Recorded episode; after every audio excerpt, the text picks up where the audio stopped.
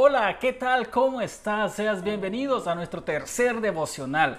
¿Cuántos de nosotros alguna vez hemos perdido las esperanzas? Seguramente las has perdido en varias ocasiones. A veces nos cuesta volver a comenzar en confiar, en creer. Ahora quiero compartirte el poder de la esperanza. Quiero compartirte un versículo de la Biblia que espero que sea de mucha bendición para ti.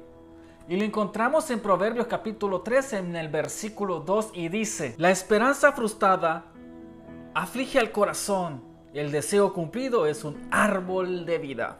Yo defino la esperanza como la feliz anticipación de las cosas buenas. Todo en la vida es un proceso en movimiento. Sin movimiento no hay progresión de vida. Mientras vivas siempre te diriges hacia un lugar y deberías de disfrutar el camino. Dios te creó visionado para crear metas. Sin una visión, tú te vuelves desesperado y sin sentido de vida y muy aburrido. Pero hay algo en cuanto a la esperanza que nos hace sentir vivos y felices.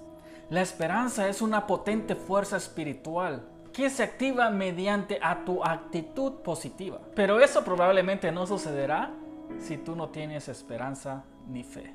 Pero espera, espera, espera, es que no he terminado todavía. Yo quiero decirte algo de parte de Dios. Claro, posiblemente debes de estar pasando un momento muy difícil, pero ese es el detalle donde yo quiero que tú aprendas de cada detalle, de cada punto en tu vida y esperar de que Dios saque todo lo bueno de cada una de tus circunstancias. Suceda lo que suceda, confía en el Señor y confía en el poder de la esperanza. Bueno, y eso es todo por hoy. Espero que sea de mucha bendición y a seguir adelante. Que Dios te bendiga.